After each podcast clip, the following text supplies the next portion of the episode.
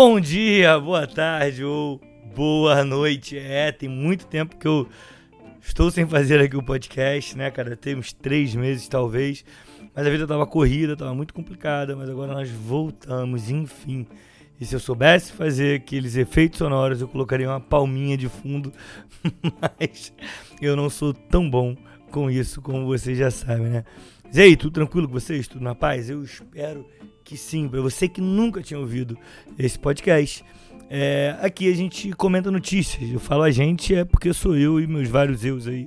Eu, mais eu, mais eu e por aí vai. É tudo parte mirabolante da minha cabecinha. ai, ai. Seguinte, vamos pra vinheta. A gente tem vinheta, né, cara? Importantíssimo isso, a gente ter vinheta. Então, vai pra vinheta.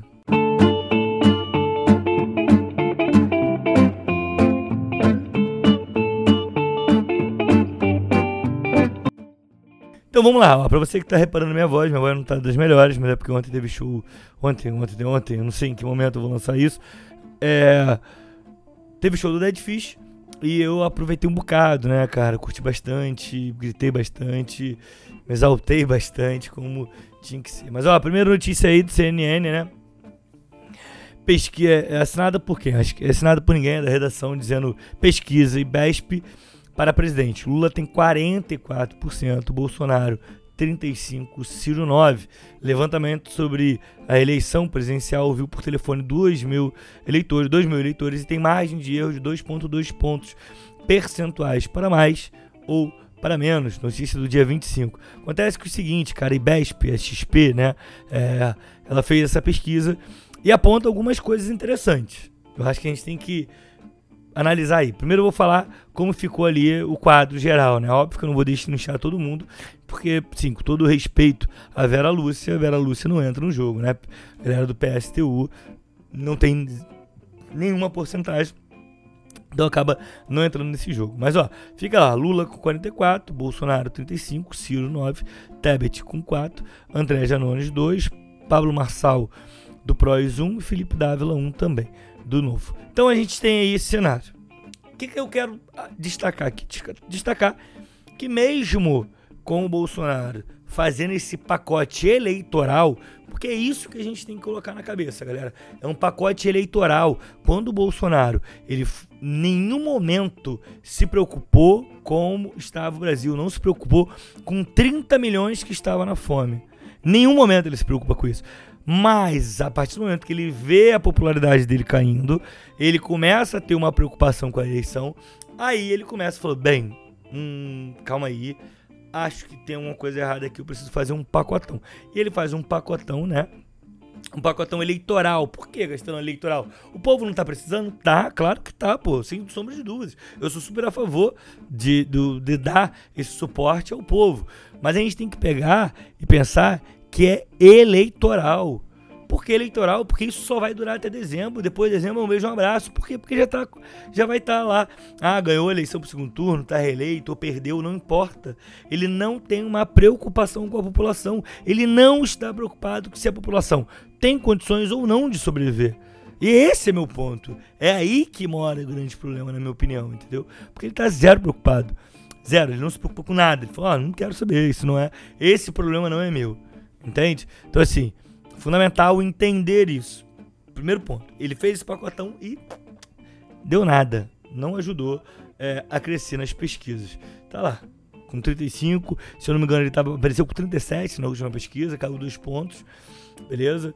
Então, isso é um ponto a se considerar. A galera entendeu que isso é uma política eleitoreira, não é um, um, um projeto, não é um programa que vai auxiliar as pessoas.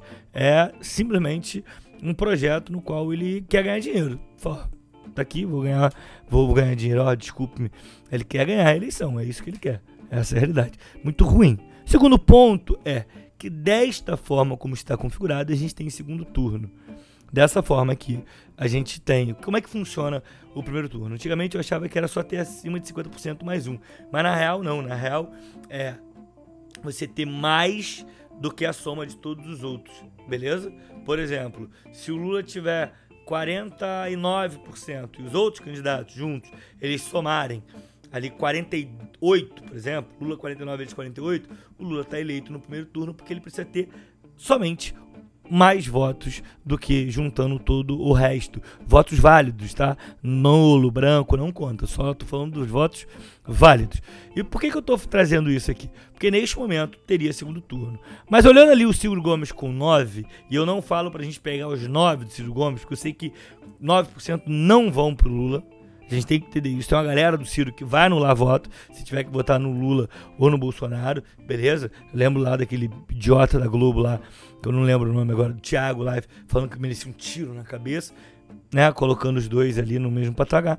Mas a real é o seguinte: a gente tem que entender, neste momento, neste momento, a eleição do Ciro, a eleição do Ciro, ela é prejudicial ao projeto democrático. Ele fala tanto nesse projeto é, de governo, é, projeto democrático, defender as instituições. Neste momento, a, a, a candidatura dele está colocando em risco ali o, a, a, eleição, no qual, indo para o segundo turno, as coisas podem ficar um pouco mais nebulosas.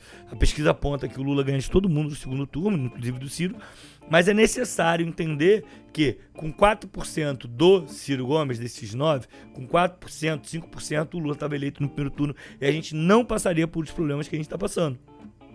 Eu acho que vale a pena a gente pensar nisso, beleza? Acho que vale muito a pena a gente pensar nisso. Porque é necessário. Necessário entender o jogo.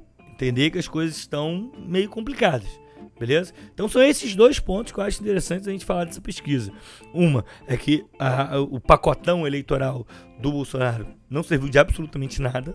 Beleza? E o dois é que a retirada da candidatura do Ciro Gomes apoiando ao Lula daria ao Brasil aquilo que a gente precisa, que é uma eleição no primeiro turno, para não passar perrengue. É, esse é meu ponto. Eu tô com medo do que pode acontecer lá no segundo turno, ok? Tô com medo. Tô, não tô com medo de, ah, Castelano, você tá achando que o Bolsonaro vai ganhar? Não, não é isso. Tô achando que o segundo turno pode ter complicações, porque o Bolsonaro ele é maluco. E ele anda com uma galera maluca. Beleza? E falar em maluco, né, cara? E falar aí em gente defendendo o Bolsonaro. Tem uma outra notícia também, do dia 25, essa do G1, é assinado pelo Gustavo Garcia, CPI da Covid, pedidos da PGR para arquivar apurações é blindagem às vésperas da eleição, diz relator. Nesta segunda, a Procuradoria pediu ao STF arquivamento de sete das dez apurações contra Bolsonaro, ministros e ex-ministros. Para Renan Calheiros, medida não surpreende ninguém. Acontece o seguinte: você pode gostar ou não gostar do Renan Calheiros, você pode gostar ou não gostar da CPI, você pode ter sido contra a CPI, achado que aquilo ali era uma grande palhaçada. Eu conheço vários amigos que falaram isso. Só que a CPI fez um trabalho sério, beleza? A CPI fez um trabalho sério. A gente ouviu coisas bizarras, como, eu não sei se você lembra, mas aquilo é muito bizarro, que morte também é alta. Lembra daquele aquele grupo de saúde que eu esqueci o nome agora, no qual eles falavam isso? Eles queriam dar alta para maior quantidade de gente de Covid para dizer que estava com os leitos vagos para ajudar o Bolsonaro, é isso. Então foi, isso só foi descoberto graças a essa CPI, ok? A CPI, de fato, ela foi importante. Ela procurou muita coisa, ela apurou muita coisa e ela chegou a uma conclusão, obviamente, né? E o relator foi o Renan Calheiros. E o Renan Calheiros ficou revoltado com o que aconteceu. E com toda razão. Renan Calheiros tem to total razão pelo que aconteceu. Porque, cara, sim, primeiro que a PGR é, fala-se muito do governo Lula, que foi muito corrupção e tal. E vamos parar para pensar que foi o único momento na história que não foi aparelhado a PGR. A PGR denunciava, ela aceitava a denúncia. O STF, as pessoas que colocavam, que, que o Lula colocou lá, votaram contra o Lula. Beleza? É, a gente tem que lembrar disso. Então, assim, ah, porque fulano é de esquerda. Pelo amor de Deus, fulano votou a vida toda contra o PT quando ia pro STF. É necessário ter isso na cabeça. Porque senão parece que a gente é um bando de maluco. Porque as coisas não, não se conectam. Entende? Esse é meu grande problema. Meu problema é gravíssimo. É pensar nas coisas não se conectando. Ok? Porque eu acho, de fato, que as coisas não conseguem se conectar. As pessoas estão tão alucinadas que elas não conseguem fazer esse movimento de conectar ideias. Bem, como é que esse cara pode ser do PT se ele botou a vida toda contra? Será que é um disfarce a vida toda? Pelo amor de Deus, né? vamos, vamos ter um pouco de tino aí, né?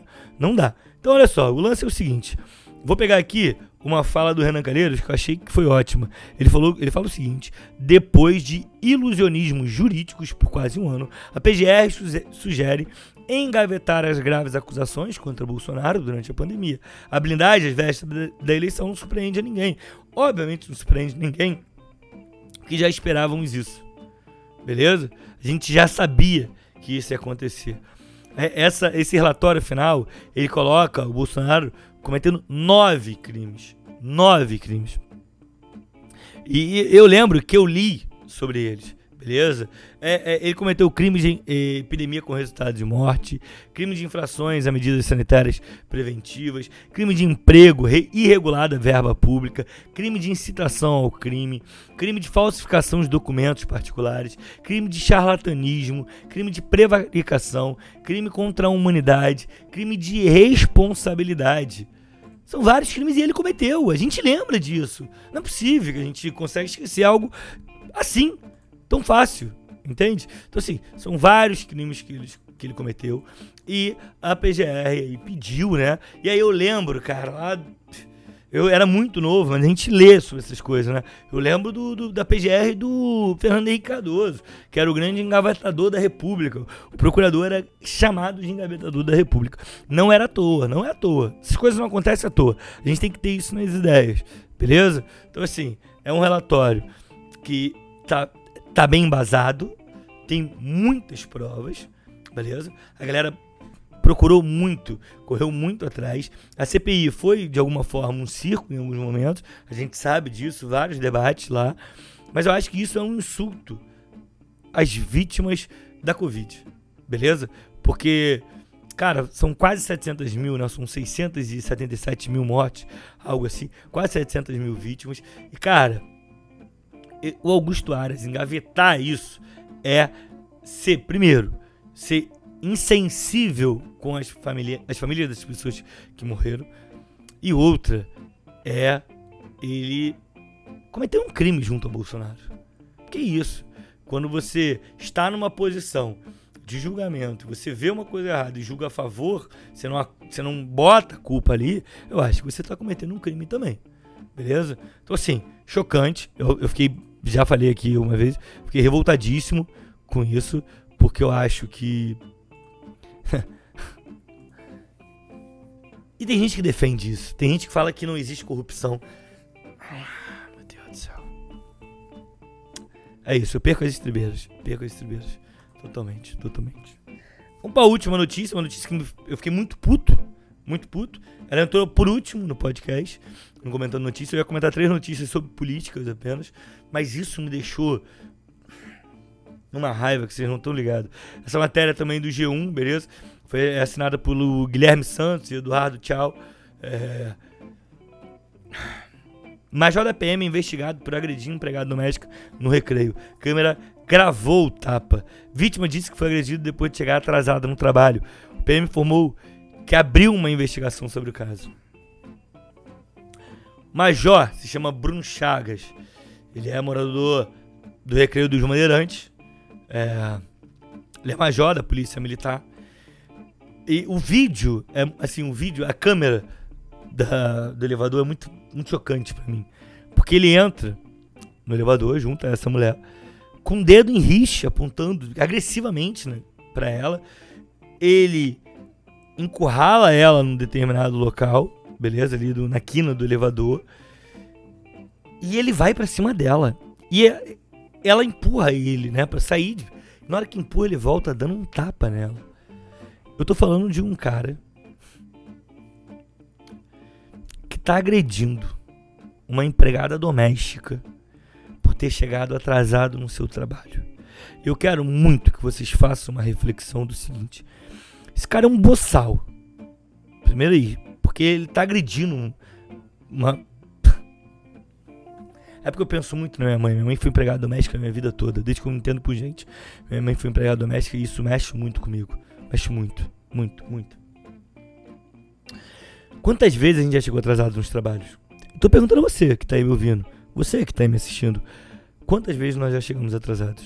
Eu cheguei inúmeras vezes atrasado. Inúmeras, inúmeras. Então você imagina, chegamos, você chegar atrasado e tomar um tapa do seu patrão. Isso não existe. Isso é impossível pensar. Sabe? É, é, é algo fora da realidade. Ninguém precisa, ninguém merece ser violentado, pelo amor de Deus. Mas eu, eu pego uma questão básica. O transporte público no Rio de Janeiro não funciona. É uma merda o transporte público no Rio de Janeiro. É uma merda. Você não consegue andar nessa cidade. No estado do Rio. Eu sou da Baixada Fluminense. Sair da Baixada Fluminense para centro do Rio é uma merda. Transporte público é ruim. Isso é realidade. E aí tu chega atrasado e é. Você, você, toma, você é violentada. Verbalmente moralmente, porque esse cara deve ter falado inúmeras coisas para essa mulher, beleza? Pra essa empregada doméstica. E aí, cara, você ainda toma um tapa na sua cara. Você toma um tapa. Você tem noção do que é isso? Tem noção? Empregada doméstica, Patrícia Peixoto, eu queria te dar um abraço agora pra você. Não, não vai é, é pagar nada do que você sofreu. Mas é, é um absurdo. Esse cara, sabe qual é o pior? O pior é que esse cara já tem problemas na polícia. Beleza? Ele já tem histórico. Ele já respondeu o processo na corregedoria da PM, o que é muito maluco para mim, porque era para ir para a justiça comum. Beleza? Por quê? Porque ele simplesmente invadiu a casa da ex-mulher para xingá-la. E só não bateu porque ela também é uma major, né? É, que virou uma deputada federal, a major Fabiana. Só possivelmente não agrediu porque ela né, não deixou. Mas olha o nível da insanidade. Porra, pelo amor de Deus. Eu fiquei puto, perdi as estribeiras, peço desculpa aí, galera. Foi mal. Porra, inadmissível, cara. A gente pensar numa sociedade em qual. Caralho, caralho, meu irmão. O que que tá acontecendo aqui? Puta que pariu, não, mano. Não, eu fico muito chocado. Eu não. Não sei o que falo, não. Puta que pariu. Me exaltei horrores. Peço desculpa aí pelo rolê. Foda, foda, muito difícil, muito difícil. Bem, Vamos ficar por aqui hoje, né? Pra você que tá voltando a ouvir aí, ou é seu primeiro dia, vem trocar ideia com a gente. É, o Instagram é prof.castelano, o Twitter é profcastelano. Se você tiver uma notícia aí marota, se você tiver uma notícia que queira aqui que eu comente, me envie. Meus amigos sempre me enviam, então fique à vontade para me enviar também. Você que tá nos ouvindo, beleza? É, e compartilha aí, cara. Compartilha no teu Instagram, no teu Twitter, compartilha no WhatsApp, da, no grupo da família. Coloca lá no, no WhatsApp do grupo que você tem um tiozão bolsonarista, tiazona bolsonarista. E é isso. Até amanhã. Eu espero que estejamos aqui. Até. Valeu, valeu. Tchau, tchau.